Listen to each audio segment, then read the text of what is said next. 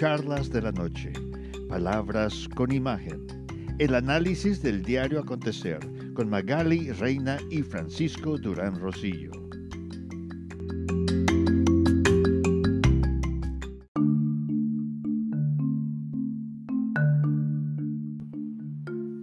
A cinco días de las elecciones más cuestionadas y más influyentes en los Estados Unidos y en el orbe en general, ya que serán elecciones que determinarán qué camino seguirán los mercados energéticos, el mercado de valores, el mercado de bienes y raíces e incluso hasta la medicina, porque ambos candidatos se han propuesto a manejar la lucha contra la pandemia a su manera. Y ahora las compañías están ofreciendo pagar el día a sus empleados siempre y cuando vayan a votar. Las compañías que rentan patines en el centro de las capitales de los estados lo harán gratis. Y la compañía Uber está dando descuentos para ciudadanos de la tercera edad que lleven a los adultos mayores a los centros de votación todo esto enfocado a promover la democracia, una democracia ya muy fortalecida, pues a estas alturas, hoy 29 de octubre del 2020, ya votaron más de 70 millones de personas. Entonces, se esperan más votantes, tanto en las áreas rurales como en las ciudades de los Estados Unidos. Buenas noches, Magali Reina, bienvenida a Charlas de la Noche. Sabemos que tienes invitado a un escritor. Sí, Frank, buenas noches. Eh, pues estamos muy contentos, bueno, yo estoy muy contenta de que vamos a tener la participación del ingeniero Eduardo Ramírez, que es ingeniero civil, pero aparte es un investigador político de Hueso Colorado, le encanta la política de México y entonces ha hecho muchas investigaciones al respecto. De hecho, tiene ya en el horno su próximo libro que se va a llamar Barbaridades, Errores y Desatinos de un Demente y es un influencer en Facebook porque colabora con más de 70 grupos, este, con su participación, con sus escritos todos los días y pues esto se replica en Frank. Entonces creo que es una gran participación que vamos a ligar con el audio que ya nos tienes preparado.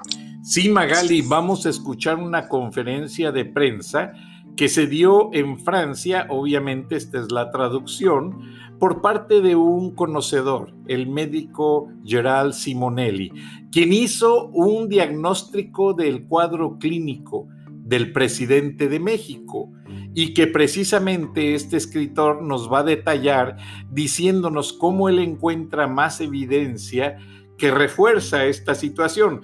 Pero vamos a escuchar el diagnóstico y después de ello regresamos con el, con el ingeniero Eduardo Ramírez.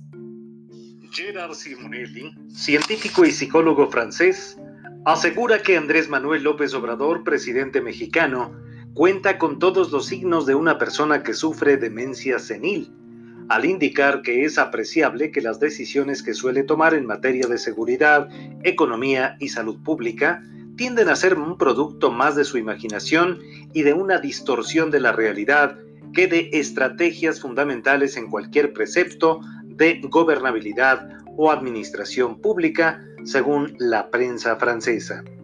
Comenta Gerard Simonelli a los periodistas en conferencia de prensa, según medios franceses, lo siguiente, y textualmente lo dice así, no tengo absolutamente nada en contra de él. Respeto la decisión de los mexicanos de buscar una mejor alternativa para su gobierno. Sin embargo, he analizado cientos de casos a lo largo de cuatro décadas cuando comencé en 1980, no había tanta información como hay hoy.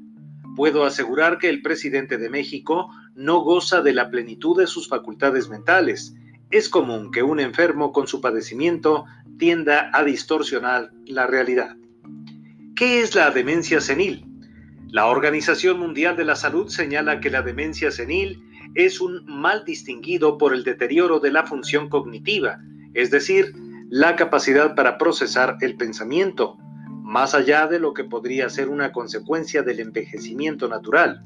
Suele afectar a la memoria, el pensamiento, la orientación, la comprensión, el cálculo, la capacidad de aprendizaje, el lenguaje y el juicio. Se considera el término demencia senil hoy erróneo, puesto que el mal es capaz de encontrarse en gente de cualquier edad. Síntomas. Los síntomas de la demencia senil tienden a abarcar numerosos aspectos de las funciones mentales de la persona afectada con el mal. En términos generales, se ve deteriorado el comportamiento emocional de la personalidad, el lenguaje, la memoria, la percepción y el pensamiento o juicio. En las fases más incipientes de la demencia senil, el enfermo padece un deterioro cognitivo leve, en el que se puede observar la dificultad para hacer varias tareas a la vez, para resolver problemas o para tomar decisiones. Esperemos que López Obrador tenga un problema que se trate en su enfermedad, la demencia senil, si es que en realidad la padece. ¿Qué opinas?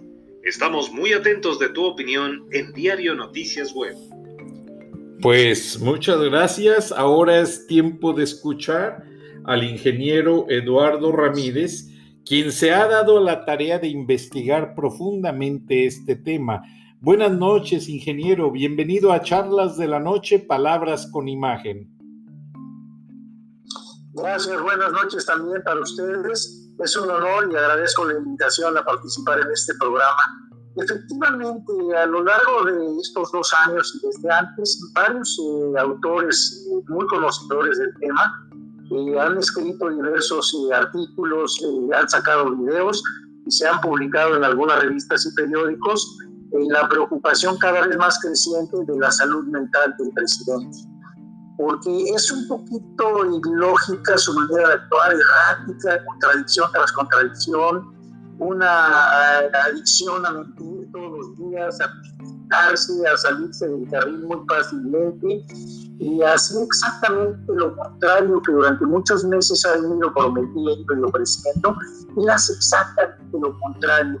Entonces, eh, no nada más queda de necio y urgente de una persona que no está preparada para el cargo que ocupa, sino sí denota definitivamente ciertos trastornos de índole mental y puedo empezarles a platicar algo de esto. Recientemente leí algo relacionado al síndrome de Ibris. pues está descrito, está perfectamente documentado. Hay este, muchos estudios al respecto y por aquí tengo las, eh, las características fundamentales de las personas que padecen ese padecimiento. Es muy común en personas que tienen mucho poder o líderes, lo padecía Hitler, lo padeció Mussolini, lo padecían algunos eh, dictadores eh, en Latinoamérica, inclusive algunos dictadores en menor grado, o inclusive presidentes democráticos han presentado ciertos síntomas leves de este de este síndrome de Hubris. Eh, si me lo permiten, les doy una breve descripción de lo que consiste este síndrome, que es un desorden mental. Es útil, pero sí es muy preocupante. Es una desproporcionada preocupación por su imagen y su sobre todo su imagen. Una forma mesiánica de hablar acerca de la forma como están haciendo las cosas y una tendencia a exaltarlas en el discurso, identificándose a sí mismos con la nación al grado de considerar su perspectiva y los intereses de los dos son idénticos, o sea, se considera que ellos son la nación, que ellos son el Estado. Tercero, una propensión narcisista para ver el mundo primariamente como una arena en la cual pueden ejercer el poder y buscar la gloria. Y, y, en lugar de verla como un lugar con problemas que necesitan ser abordados de una forma pragmática y que no son referidos a ellos. La, la cuarta, es una predisposición a llevar a cabo acciones que probablemente los bien preparados tomarían de otra forma para, y lo hacen siempre para fortalecer su imagen. Y una confianza excesiva en su propio juicio, o, eh, no aceptan el consejo ni la crítica de los demás.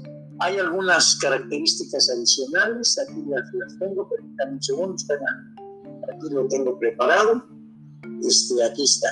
Una confianza excesiva eh, sí mismo en su propio juicio un desdén total por el consejo y la crítica de otros. Otro, es la pérdida del contacto con la realidad. Esto es muy grave. Eh, el penúltimo, una tendencia a permitir que su ambivalencia, especialmente su convicción sobre la eh, rectitud moral del discurso, eh, acción propuesta, subrayada la, subraya la necesidad de considerarla en todos los aspectos, como en el sentido práctico, los costos y la posibilidad de resultados inesperados, o sea, todo depende de él. Consecuentemente, un cierto tipo de, de incompetencia para llevar a cabo la política, que podría ser llamada incongruencia frustática. No había escuchado la palabra, pero es frustática de cuando confianza en un líder a sí mismo que hace que no se preocupen por los detalles de la política. O sea, eh, lo que se refiere a todos estos eh, síntomas de este síndrome es que ellos se consideran el Estado, ellos creen que siempre tienen la razón y son muy reacios y totalmente sordos a escuchar consejos, propuestas, sugerencias y les molesta muchísimo la crítica. Creo que este artículo fue escrito en los Estados Unidos, es un estudio que ya tiene muchos años y parece ser que se hubiera inspirado en la conducta y la actitud que ha tomado el presidente, pues sobre todo desde que, desde que asumió el poder el primero de diciembre del 2018. Gracias, ingeniero. Háganos un desglose del título de su libro, que realmente es impresionante. Bueno, pues esas barbaridades, atrocidades y desatinos eh, eh, causados por un delito todavía no lo he definido perfectamente su pero pues así en el, en el artículo que escribía yo ayer que subía en sitios de internet, eh, sobre todo en Facebook, es como lo, lo estoy bautizando, porque si eso tiene que ser algo impactante. Esto realmente no lo hice con la intención de escribir un libro. Lo que es que tengo ingeniero, ingeniero, perdón que lo interrumpa. Ingeniero, ingeniero. 600, 700 Ingeniero, ingeniero, perdón que lo interrumpa, perdón que lo perdón que lo interrumpa. ¿Está usted en la bocina hablándome? Porque entra muchísimo ruido. Eh, sí, pero ¿está usando el speaker o está usando el teléfono normal? Sí, a ver, o ponga el speaker a ver cómo se escucha, porque realmente hay momentos en que no se entiende lo que nos dice y es muy interesante vamos a, voy a cambiar un lugar más abierto, antes aquí estaba muy cerrado, ¿no? Por favor, porque el tiempo nos apremia, a ver. A ver, vamos a probar. Estoy cambiando el lugar. Estoy en una casa que ahorita no tiene muchos muebles. Ajá. Entonces hay que... Ahí está bien. Por favor, vuélvanos a desglosar el título del libro. A ver.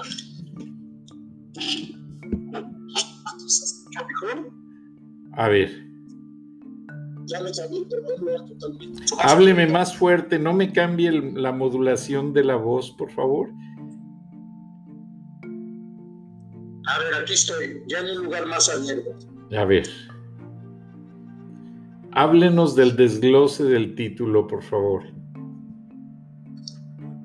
El título se va a llamar Atrocidades, Abusos y Desatinos de un demente ¿De dónde se inspiró para tener ese título, ingeniero?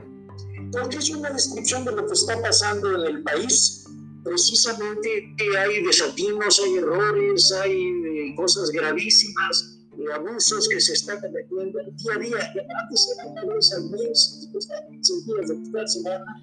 Y últimamente vemos que a diario se cometen abusos, atrocidades, se abren eh, eh, fuertes, se, abren frentes contra él por todas partes, todo el mundo se está peleando, y eso está ocasionando que el país esté descontrolado. Ingeniero, disculpe que lo interrumpa, volvemos a tener problemas de audio. Usted no sé si me tiene en la bocina o me tiene en el teléfono normal. En el teléfono, ¿Cómo se llama? ¿Usted tiene la bocina activada o tiene el teléfono? Sí, manos libres, déjenme revisar, déjenme revisar. Porque para escucharlos yo también puse... Ahí, también, ahí ya lo escucho bien. A ver, porque... Sí, déjenme, déjenme ir a configuraciones y quitar el altavoz, el sonido. Sonido. Es que como es por internet, no sé cómo se quite el altavoz o sea, está... en, llamadas normales se quita. Ahí ya lo escucho perfectamente bien. Ahí ya lo. No sé si se está moviendo o algo. No, nomás enderecé el teléfono. bueno, ahí está perfecto. Ya no se mueva de ahí. Síganos diciendo en qué se inspiró para hacer ese título. Pues básicamente el título se debe a lo que ocurre todos los días. Cuando entró este nuevo gobierno, cada mes había un escándalo, un, tema del día y luego fueron siendo a cada 15 días, luego cada 8 días. Ya en las últimas semanas prácticamente diario hay un tema, cuando no es lo de Chihuahua, es lo del tren Maya y cuando no eh, se vino lo de los fideicomisos, inmediatamente después de los fideicomisos se vino eh, eh, la gandalle de los fondos de catastróficos para salud, ya mañana va por otro y a cancelar a otro y a pelearse por acá y vuelve y ahora el pleito con los 10 gobernadores.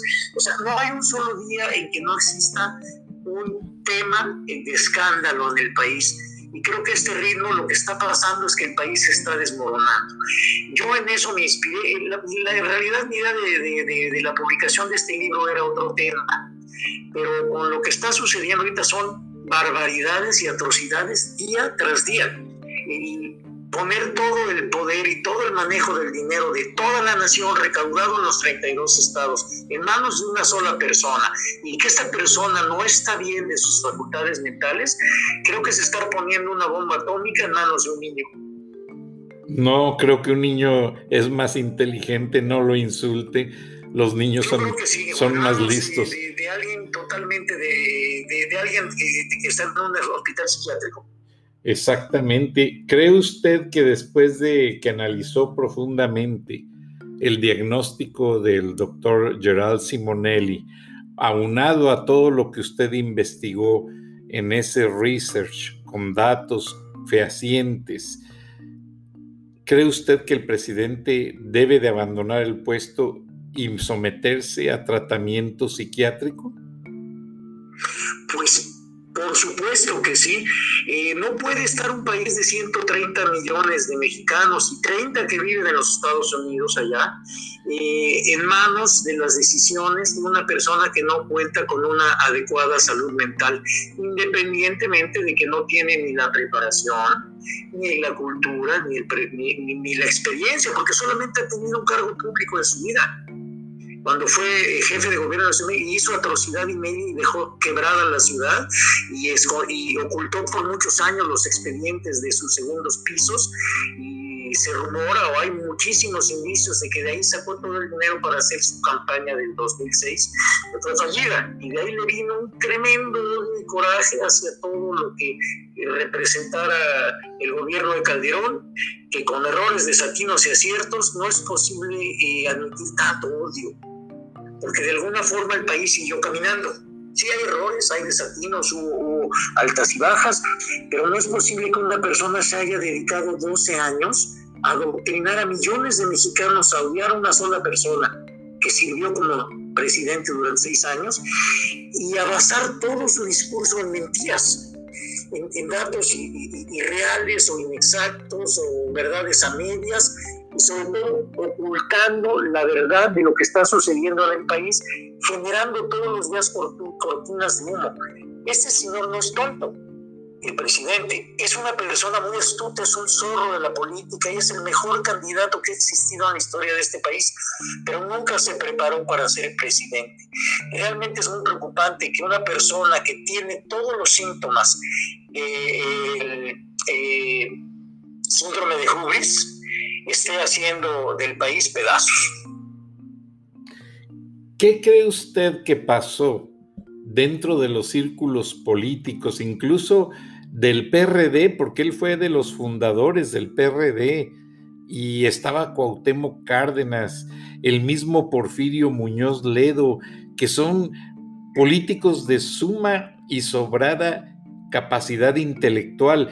No hubo nadie que alertara a la gente, decir, cuidado, este hombre no está apto para ser presidente. Sí, sí lo estuvimos haciendo algunas personas. Digo, mi, mi, palabra no tiene mucho peso más que en el internet un poco y en el Facebook, pero yo sí escuché a Pedro Ferriz, a Loren de Mola, muchas personas que estaban en medios inclusive al aire, como Televisa, como TV Azteca, sí advertir, pero no en una forma tan preocupante como ahora. Pero este señor puede ser un peligro para México, eh, no creo que nos convenga tomar ese camino, pero realmente lo tomaron un poquito a la ligera, porque nunca había sacado las uñas tan largas este señor. Había dado signos de que era un señor que apoyaba a los pobres, que se encargaba a la izquierda, pero que tenía ciertos rasgos de honorabilidad y de rectitud en sus palabras. El problema es que en el momento que llegó a la presidencia ya le, valió un comino al pueblo. Dijo, ya llegué y ahora se aguanta. Ahora va a haber Andrés Manuel para muchos años y ahora yo voy a manejar todo el dinero, voy a hacer pedazos en el Congreso y le voy a quitar todo el peso y se quedó con él. No hay una sola decisión del Congreso que no sea lo, para darle gusto a él voy a aceptar, aceptar la Suprema Corte y fue y cambió a Medina Mora y metió a, la esposa de su amigo, Rigobó, de, de, ministra de la Suprema Corte, y ha estado metiendo a gente muy afín a él para que hagan finalmente lo que él quiera. Y eso es romper precisamente con la democracia y totalmente diluir eh, los contrapesos que tiene el poder. Por eso existen tres poderes, el ejecutivo, que es el presidente, que es el que administra, el que legisla, el que dice lo que se tiene que hacer y cómo son las leyes, y el poder judicial, que es el que lo evalúa, si se está cumpliendo o no se está cumpliendo la ley. Cuando las, los tres poderes caen en una sola persona y esta persona ni tiene la preparación, ni el deseo, ni la capacidad intelectual para poder manejar un país, se empieza a desmoronar, que es lo que estamos viviendo en México, un desmoronamiento de la democracia, de las instituciones y de la vida diaria de los ciudadanos. Nos estamos empobreciendo, cada vez hay menos trabajo, cada vez hay más delincuencia, cada vez hay mucho más eh, eh, eh, problemas graves en el país cuando hay campesinos inconformes, cuando el ejército zapatista amenaza con volver a entrar en acción, cuando eh, muchísimas empresas han estado quebrando. Claro, para el señor es muy fácil echarle la culpa a la pandemia de todo, pero no es así. Desde antes de la pandemia la economía se cayó, la, economía entró en vive y ahorita la pandemia por lo único que hizo es eh, eh, inclinar más la, resbaladilla, ¿verdad? Pero la, la, la, el colapso se inició desde antes. Y este señor parece ser, todo hace indicar que lo está haciendo intencionalmente, siguiendo los consejos y las ideas pues, de un Fidel Castro, de un Hugo Chávez, de un Nicolás Maduro, personas que pues, se han instalado en el poder y de ahí no se bajan. Y lo único que quieren es tener un pueblo ignorante, un pueblo pobre, un pueblo con poca educación, porque un pueblo así se le domina más fácil.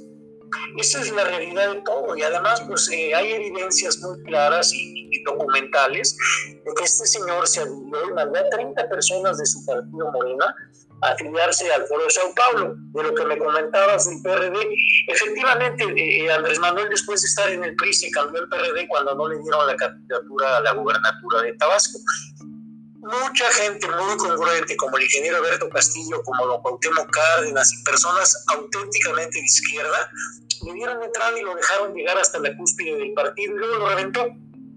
Reventó el partido, todo tendría que ser como él decía a la hora que él decía, y si él decía que era de día a las 10 de la noche, tenía que ser de día.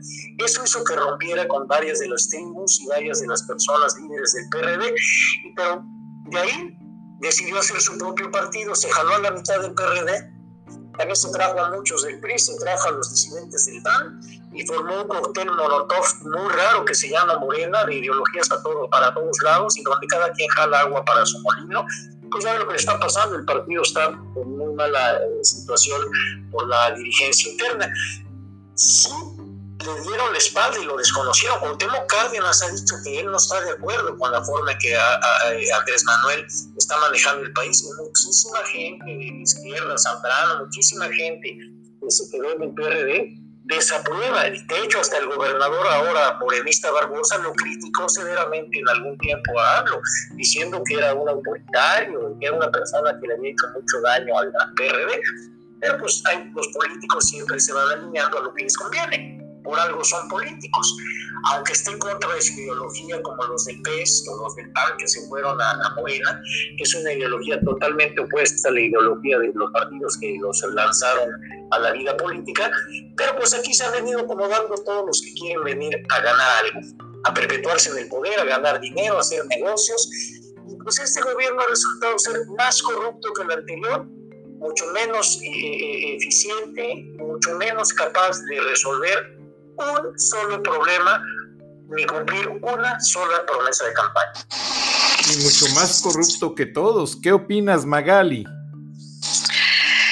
Eh, sí, estoy totalmente de acuerdo con lo que acaba de decir el ingeniero Eduardo Ramírez, pero también con lo que acabas de decir tú, Frank. Pero tomando el inicio de, de nuestra charla de esta noche, que fue esa evaluación del científico y psicólogo francés, este, donde sí califican que él tiene demencia senil.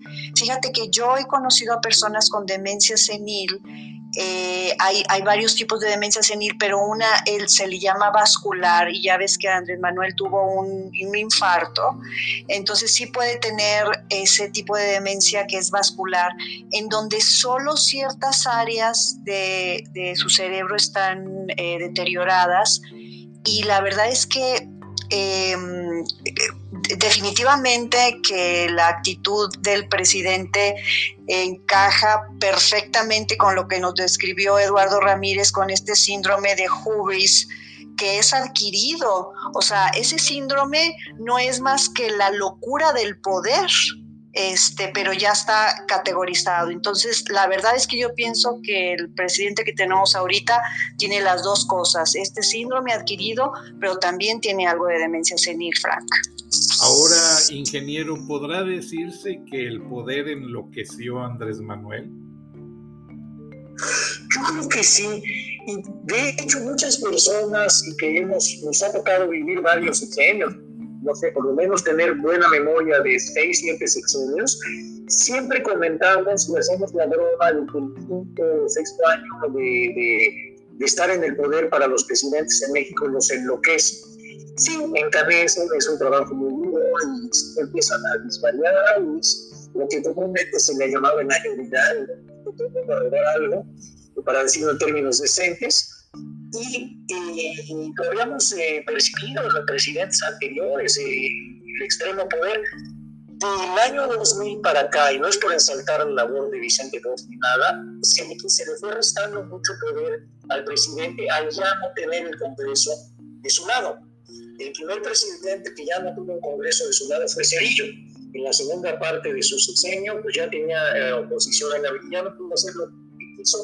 Parece ser que, pues aún con algunos errores, eh, terminó su sexenio dejando el país caminando. Vino Fox y Fox, una de las pocas cosas que se le puede atribuir, o si no positivo a Fox, es que le restó poder al presidente. De inmediato acabó con la partida secreta, creó el Instituto de Transparencia y trató de generar institutos autónomos para regular y controlar el poder, para que no toda la gente, no solo el presidente, sino el poder ejecutivo, tuvieran alguien que les vigilara las manos, que les vigilara sus actos, como que abusos. Y ahí seguimos con Calderón, con Peña, con un andamiaje muy complicado de instituciones, de dependencias, de consejos reguladores, de, de, derechos humanos, en fin, para tratar de hacer un contrapeso al poder presidencial que siempre ha sido muy fuerte en México. Pero en los últimos sexenios había disminuido el poder del presidente y había aumentado el poder de la sociedad mediante estas instituciones y dependencias autónomas. ¿Qué pasa con este señor que además trae todo el manual del Sao Paulo en su, en su mano? Lo primero que hizo es descalificar, desacreditar, des desmantelar, desmoronar. Él tiene la idea de que para construir algo nuevo hay que destruir, hay que demoler en lugar de modificar o corregir lo, lo que tiene alguna deficiencia. Lo que es una fideicomisos, probablemente detectar. Sí. Y eso es algo que ya nos, ya nos quedó evidente a todos, ingeniero. Lamentablemente nos queda un minuto y quiero cerrar con lo siguiente. Los americanos también tienen una frase que dice, power corrupts, el poder corrompe. Y entonces vamos a esperar con ansia su libro para conocer, aparte de ese cuadro clínico de Simonelli, toda la pauta que usted fue analizando sobre aspectos de sus decisiones del presidente, en las cuales usted perfiló y encontró que estaba más evidente que el presidente no está apto para tomar decisiones, mucho menos por todo un país. Tenemos que despedirnos, ingeniero Eduardo Ramírez, Magali. Muchas gracias, les agradezco a los dos, nos escuchamos.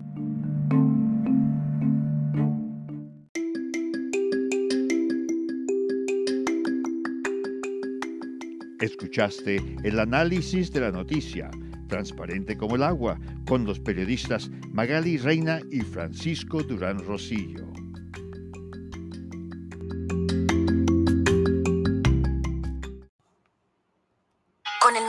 iPhone SE por menos de 100 dólares en Metro conquistas todo el iPhone más accesible en la marca número uno en prepago. Estudia online o conéctate por FaceTime. Hola, ma. El iPhone SE lo tiene todo. Cámbiate a Metro y obtén el iPhone SE por $99.99 al canjear el reembolso tras seis meses de servicio con autopago. Metro by T-Mobile. Conquista tu día. Límite uno por cuenta hogar al cambiarse y validar ID. No válido para números activos de la red de T-Mobile o en Metro los últimos 90 días. Aplican restricciones. Visita una tienda para detalles.